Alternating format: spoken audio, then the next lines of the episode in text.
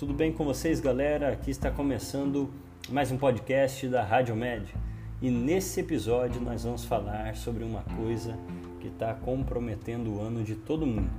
Para bem ou para mal, nós temos que falar dele, o novo coronavírus SARS-CoV-2. Nós temos inúmeras notícias, inúmeros periódicos tentando publicar atualizações mas sabemos algumas coisas básicas já sobre o coronavírus e a gente tem que é, conversar sobre isso, tá? Em primeiro lugar, eu queria agradecer você por estar aqui me ouvindo e eu espero de coração que você goste bastante deste podcast, porque a Rádio Med, né, esse podcast que eu estou criando aqui junto da página, vai trazer para a gente bastante informação sobre vários temas da medicina, ok? Então, o que eu queria dizer sobre coronavírus para todos vocês é o básico que você já sabe. O coronavírus surgiu em Wuhan, na China, o novo coronavírus surgiu em Wuhan, na China, em dezembro de 2019 e ganhou proporção de pandemia em março, certo? E essa pandemia cria um alerta ainda maior sobre a doença porque não se sabe qual o futuro. Né? Nós já estamos no mês de agosto, ainda não temos um tratamento definitivo e muito menos vacina, apesar da Rússia, por exemplo, no dia de hoje, dizer que tem uma cura, né? uma vacina, possível cura para o coronavírus. O que nós temos que saber sobre esse coronavírus, a gente já leu em alguns artigos, já viu na televisão ou já ouviu na rádio. Mas eu queria dizer para você aqui o seguinte: qual é a minha prática aqui na clínica? O que eu posso falar trabalhando no ambulatório, né, no posto de saúde? O que eu posso te falar sobre os pacientes que vêm com coronavírus? Geralmente a gente teria um caso suspeito, né? Se o paciente tivesse febre, um sintoma respiratório e histórico de viagem para um local onde houve coronavírus. Isso lá no começo, histórico de viagem, né? A gente não tinha ainda transmissão comunitária, a gente não tinha ainda cidades infestadas de coronavírus no Brasil como havia né, em outros países da Europa e da Ásia. Então a gente tinha que ter um histórico de viagem, né? Aí febre com sintoma respiratório ou contato com uma pessoa nos últimos 15 dias, certo? Já seria um paciente que a gente poderia ter a nossa incerteza ali sobre o diagnóstico. E febre, sintoma respiratório ou contato com um paciente que realmente foi confirmado por laboratório, certo? Quanto a, essa, quanto a essas combinações, em primeiro lugar, eu já queria dizer para vocês que nós temos subnotificações demais. Né? Eu falei até num vídeo que gravei, botei no Instagram, se eu tivesse um paciente que morava com cinco pessoas dentro da casa, ele mais quatro, ele mais quatro, cinco com gripe, desses cinco só um seria testado. Se ele fosse positivo, confirmava os outros mas esses outros quatro que foram confirmados por causa do um positivo não iam para as estatísticas, somente ele ia. Então, um de quatro e quatro foram subnotificações, tá certo? Então, isso passou a acontecer porque a gente tinha pouco teste disponível, né? principalmente quando a transmissão comunitária do Covid veio e a gente perdeu o controle sobre o número de casos, certo? Uh, o que, que a gente considera, por exemplo, vamos falar sobre os sintomas, isso é muito importante. O paciente relata geralmente uma síndrome gripal. Ele fala: Olha, eu vim com, é, aqui consultar porque eu estou com febre. E o que, que é febre? Uma temperatura maior a 38 graus Celsius, certo? Ele veio com febre e é bom a gente identificar isso na anamnese. Você se sentiu febril ou você tem um termômetro em casa, porque muitas vezes a febre né, que o paciente relata é a sensação febril. Então pensa nisso. Consideramos o que como sintoma respiratório? Aí são vários. A tosse que predominantemente veio na nossa consulta, aquele paciente com tosse seca, a falta de ar que o paciente refere que nunca havia tido antes, ele pode ter produção de, de, de, de esputo, né? ter o escarro, pode ter escarro, né? tem congestão nasal, às vezes tem uma coriza, ele pode ter dor de garganta, relatar odinofagia ou dificuldade ali para engolir, né? ele pode ter também sinal de cianose, saturar menos que 94% e ter alguns sinais mais alarmantes, como batimento de asa de nariz, tiragem intercostal. Tudo isso era considerado é, sinal respiratório. Quais são os mais comuns que eu vi atendendo mais de 250 pacientes com a suspeita de coronavírus? Tosse seca, falta de ar, coriza ou rinorreia, congestão nasal e odinofagia. Ok? Eu não vi na consulta sinal de cianose batimento de asa e nem tiragem intercostal. Isso é minha experiência própria. Alguns pacientes saturando 9,3, 9,4, né, outros 95. Eu, graças a Deus, não tive nenhum paciente que teve uma saturação inferior a 92%. Certo?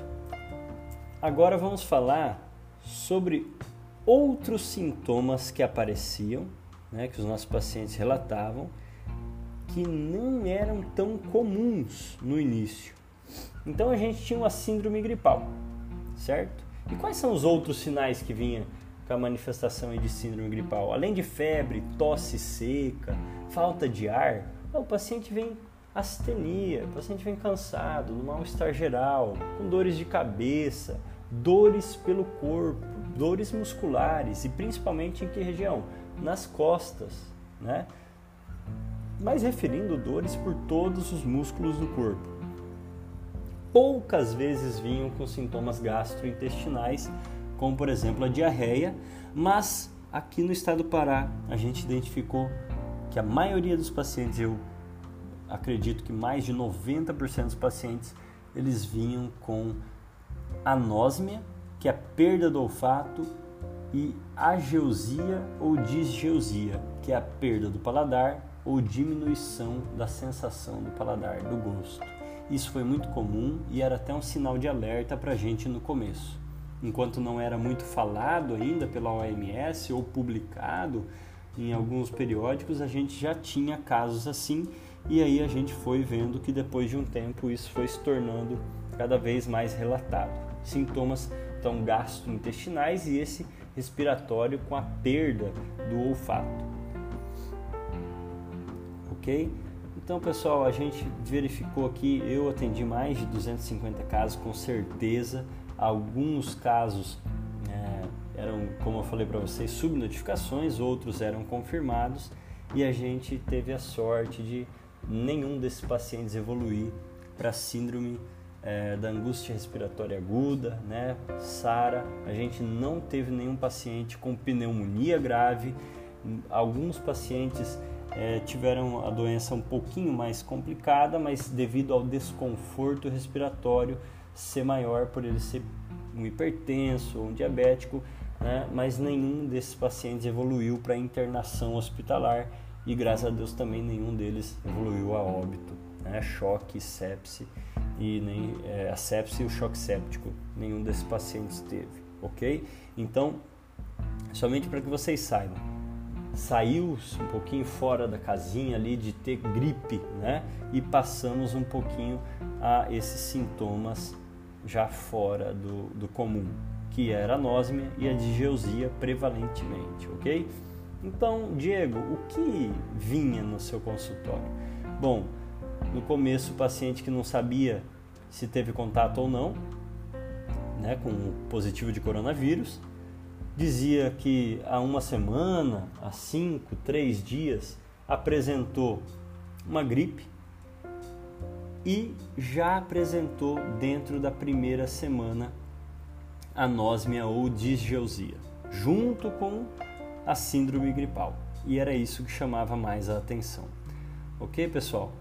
É, então, nesse podcast de hoje, nesse início, eu gostaria muito de deixar essa mensagem para vocês.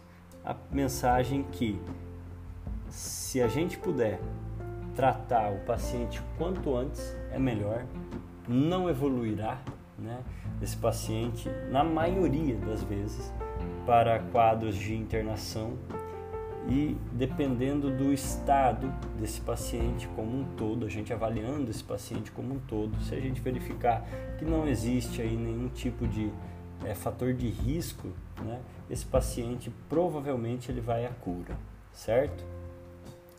Diego, quanto tempo que tem que ficar lá o, o indivíduo em quarentena? Né? É bom saber se o paciente apresentou sintomas. Não é sintomático, ele deve ficar em isolamento domiciliar por 14 dias, certo? Isso é sim ou sim. 14 dias de isolamento domiciliar. Ah, mas Diego, e, o que falam aí de máscara? Gente, máscara tem que usar direto. Você sabe que é transmitido pelo contato o coronavírus. É aperto de mão, abraço, gotículas de saliva, espirro, tosse, né? Então esse tipo de contato aí a gente tem que estar sempre cuidando. Infelizmente, nem apertar a mão do outro a gente está podendo, não é mesmo? Para cumprimentar. Então, ter esse cuidado. E a gente tem que pensar sempre que quanto mais a gente agir para evitar, mais rápido isso vai acabar. Tá certo? Diego, e profissional da saúde? Profissional da saúde tem que ser afastado também, tá, gente? A gente não pode deixar profissional da saúde trabalhando doente, ok? E isso é comum. Muitos profissionais da saúde estão afastados, né? Muitos retornaram ao trabalho já. Então, cada vez mais a gente tem que cuidar da nossa saúde enquanto a gente está trabalhando, enquanto a gente está na linha de frente, tá certo? Gostaria que vocês sempre pesquisassem, sempre estivessem buscando novas informações. Que é uma doença nova, tem muito a ser descoberto sobre ela, a gente tem muito a aprender ainda com o coronavírus, principalmente na questão de tratamento e principalmente se vai haver eficácia e realmente vai ter uma vacina aí. Ok, pessoal? Eu espero que vocês tenham gostado desse podcast. Espero realmente que tenha é, sido de bom grau para vocês para que vocês possam aproveitar um pouco dessas informações da minha vivência aqui na prática, ok? Agradeço a todos que escutaram. Se você gostou do podcast, você pode estar compartilhando com seus colegas também, beleza? Muito obrigado. Tenham todos uma excelente semana.